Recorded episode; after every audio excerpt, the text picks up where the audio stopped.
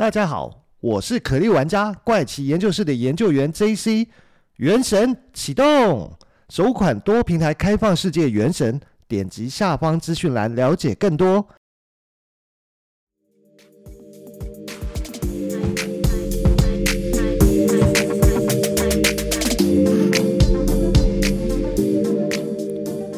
嗨，大家好，欢迎回到怪奇研究室，我是研究员 JC。那这个礼拜呢，因为研究员感冒了，所以声音有点沙哑。但是，就算是感冒了，我还是要跟大家来分享一下这个礼拜我看到的一些呃特别的故事啊。那今天想跟大家讲讲什么？其实想要先讲的是，大家记得看到 JC 在资讯栏上面都有放。呃，怪奇研究室的粉丝页、Facebook 粉丝页跟 IG 的 Ins Instagram 的账号，大家可以先追踪起来。那如果你是用 Apple Podcast 听的话，那也记得给我一个五星好评啊。然后有任何想要跟我互动的，都可以在上面留言，或者是到 Facebook 或 Instagram 的贴文下面去留言给我哦。那第二件要跟大家分享，就真的是。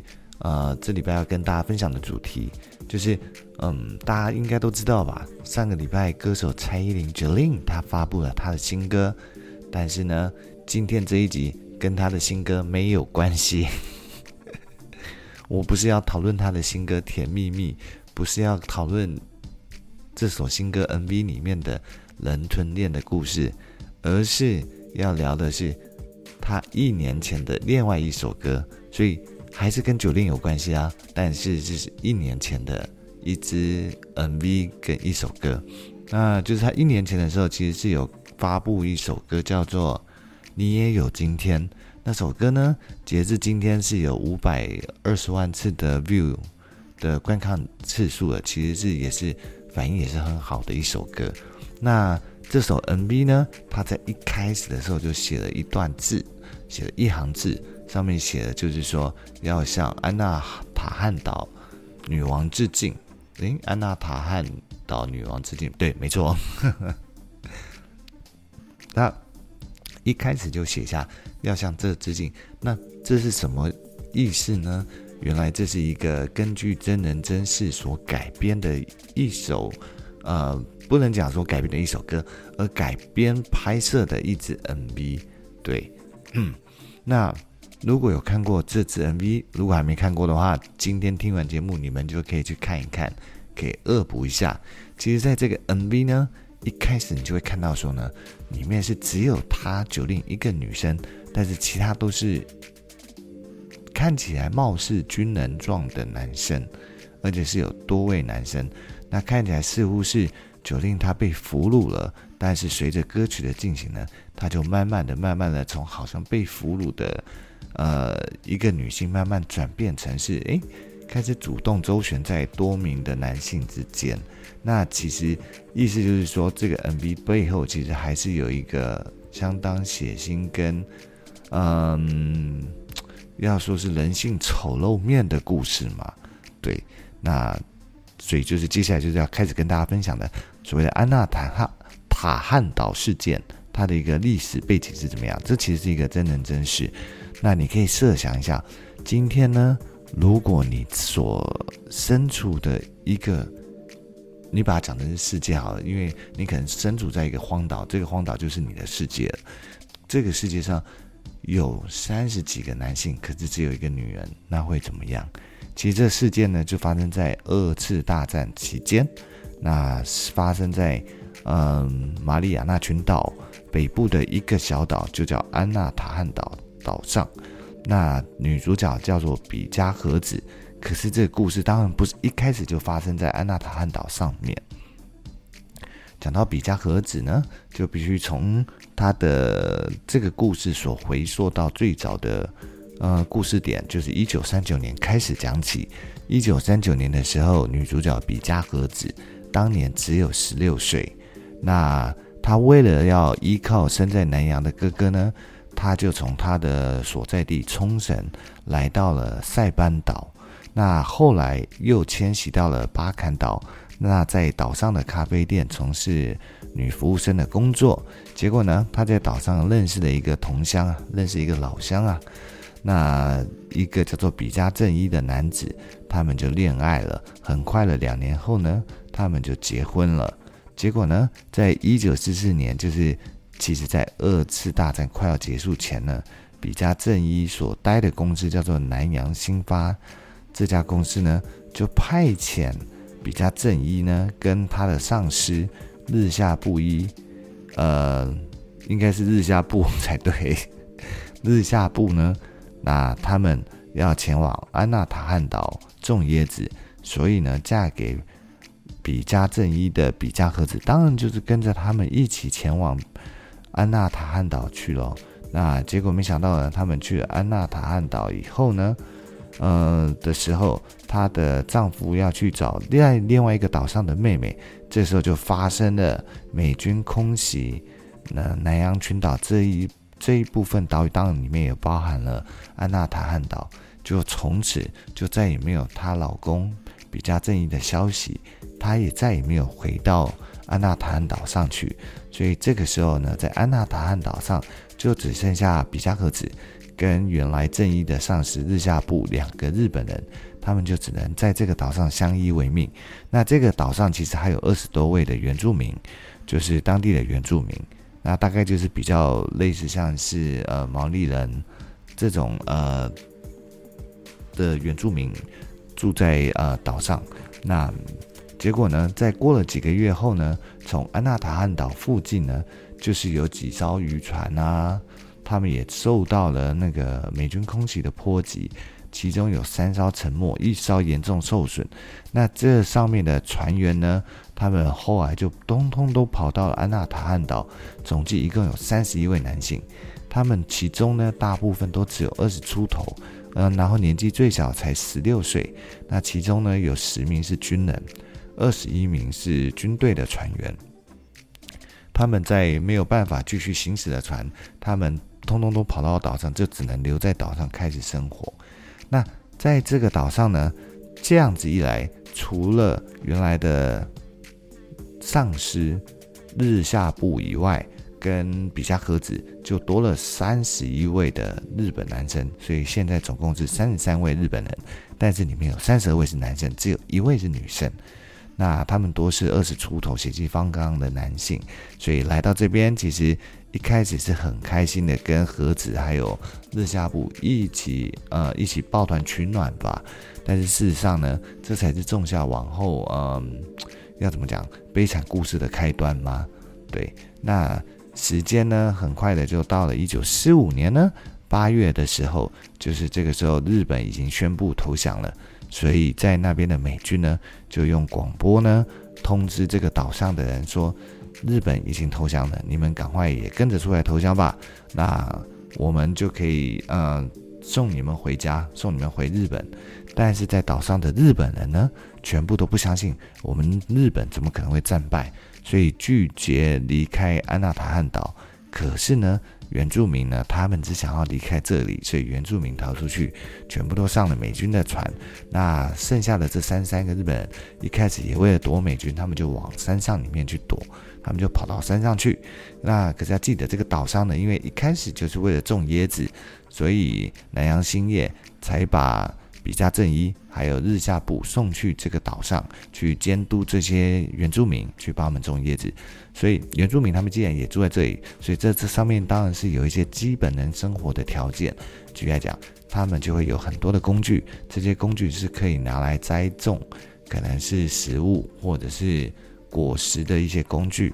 那他们当然也有居住的地方啦，所以其实。还还有，本来就是岛上也有一些粮食在，所以其实对他们而言呢，生活上其实不是问题。那最大的问题是什么？其实就是这个岛上太多的男人了，只有一个女人。所以当这些男人他们在生活上面没有问题，他们吃得饱，那也有办法睡觉，好好睡觉，跟好好的啊、呃，有适当的衣服穿着来保暖的时候，这时候他们其实心里面想的就是，呃，唯一的女性比嘉和子。有没有什么办法可以接近他呢？那希望可以有跟他发生进一步的关系。所以呢，其实一开始呢，他们有些男子就是一些年轻的男生，他们会找机会跟盒子搭讪，跟他聊天。但是这些行为，那慢慢的就引起日下部的不悦。然后当中呢，在他们三十二个男生里面最年长的男子，他就发现这样子不对，这样子不妙。如果继续这样下去，看起来可能会出事。所以呢，他就决定说。那如果是这样，那就安排和子跟日下部结婚吧。那他一旦结婚了，其他男人就不能够再想要去，呃拦止，呃和子的主意，那就可以避免我们大家为了要争取和子的芳心而互相残杀这样子。只是没有想到的是说，当时这样看起来似乎是一个正确的决定跟选择，但他怎么料都不会料到，后面竟然会发现这个岛上竟然有枪。有枪是什么意思？有枪就代表你有权力，有枪就代表你可以在这个岛上称王。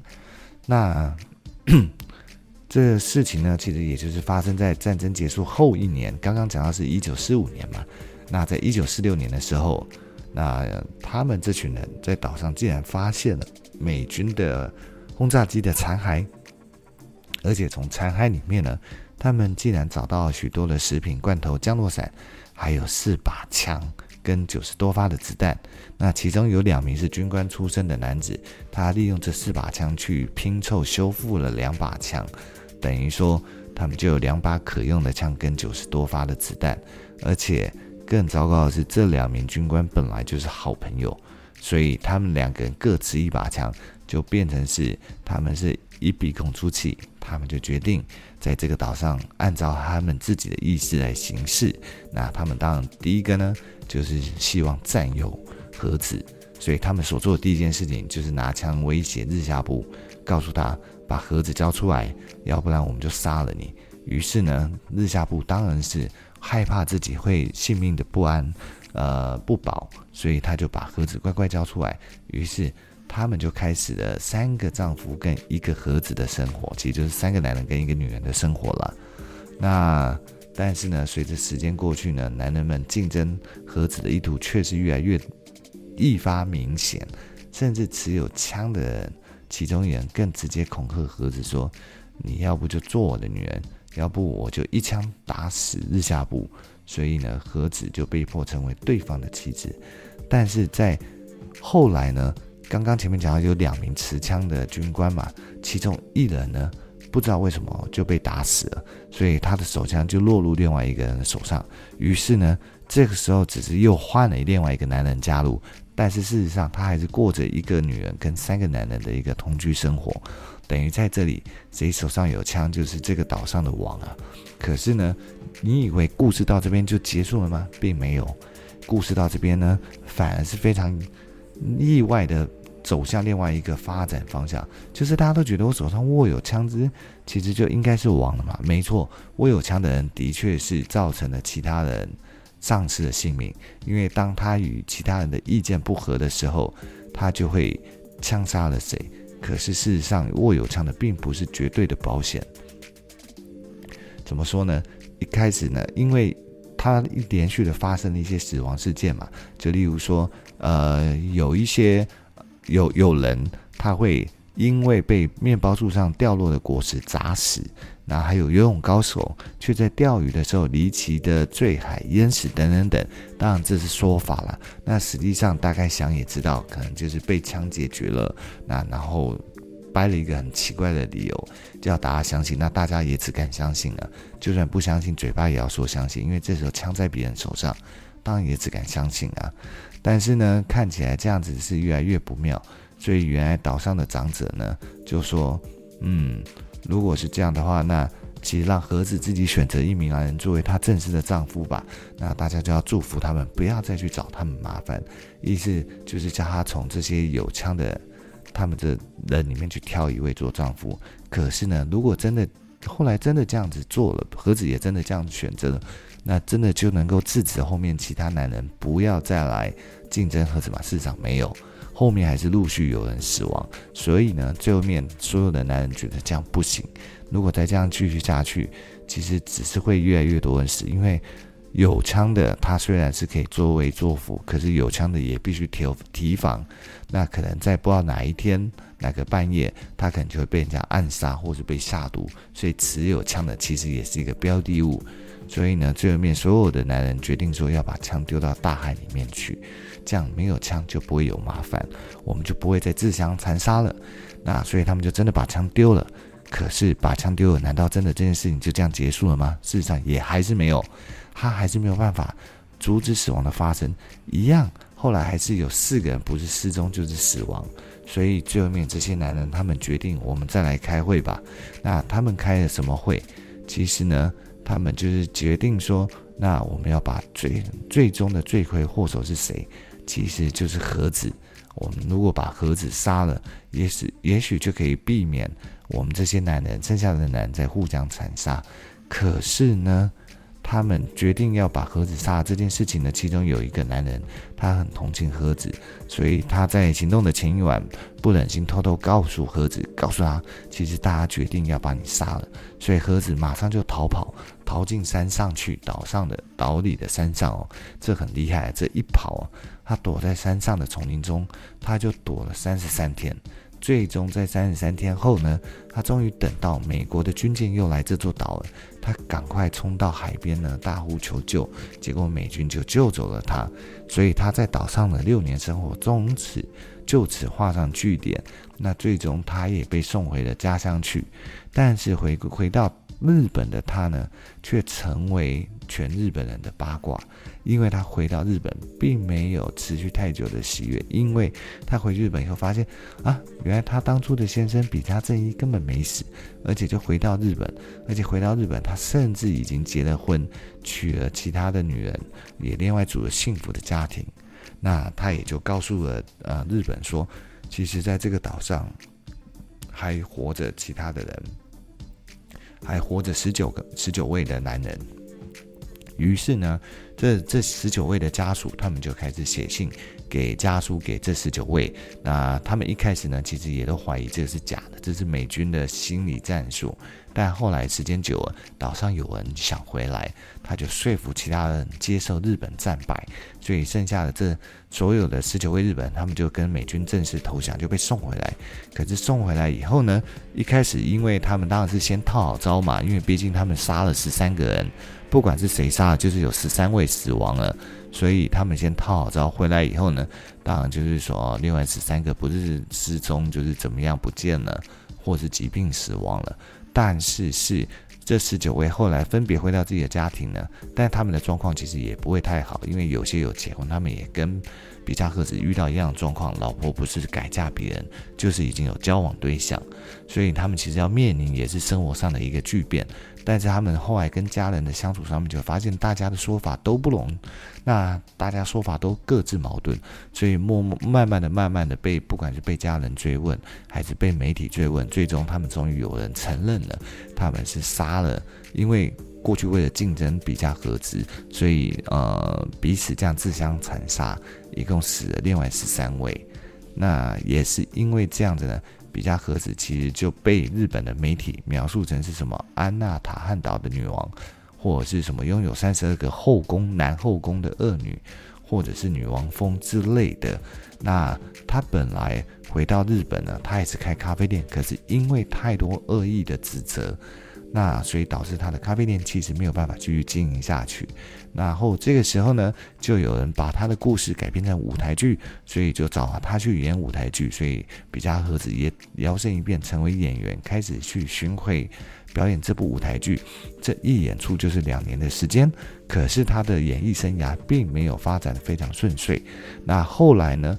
还有人把他的故事改拍成电影，也是找了他去拍，但是其实还是没有做得很好，所以没办法，他只好留，他只好到东京去担任脱衣舞娘为业。那一直到他四十岁的时候，才又认识他后来的第二任先生，嗯，应该不算第二，应该算好几任的先生，再婚的先生。可是。再婚没多久，他的先生就因病去世，所以后来他自己在四十九岁的时候也因罹罹患了脑瘤而离世，结束了他的一生。那其实这样子来看，其实他的一生其实充满了不幸的事件。从十六岁，从离开冲绳到了呃塞班岛以后，其实就是走向他不幸人生的一个起点了。但是为什么大家就要指责他是祸水？那事实上，应该讲说父权可能才是这件事情里面最糟糕的事情，就是因为岛上的男人都是太过于嗯男性主义，应该这样讲，所以才会把最终的过错全部都怪在他身上，甚至希望杀了他，解决这个罪恶的根源，大家才不会互相残杀。如果说大家都能控制自己的欲望，不要去只想要单单独的占有他的话，其实这件事情应该不会搞到这样，而是想办法怎么样子，嗯，做出妥协，也许就是跟美军投降，还是怎么样子离开这个岛上，也许大家都有办法再活下去，而不是说因为意图拦止他而造成大家彼此的互相残杀这件事情。那其实这就是所谓的安纳塔汉岛的故事，但事实上呢，在看我那时候在研究这故事的时候，我就想起我曾经看过的几部电影跟一部日本漫画，它其实讲的也都是差不多的事情。首先，我先讲一部叫做《荒岛惊魂》，它讲的也就是一对夫妻呢，夫呃先生是个有钱人，那。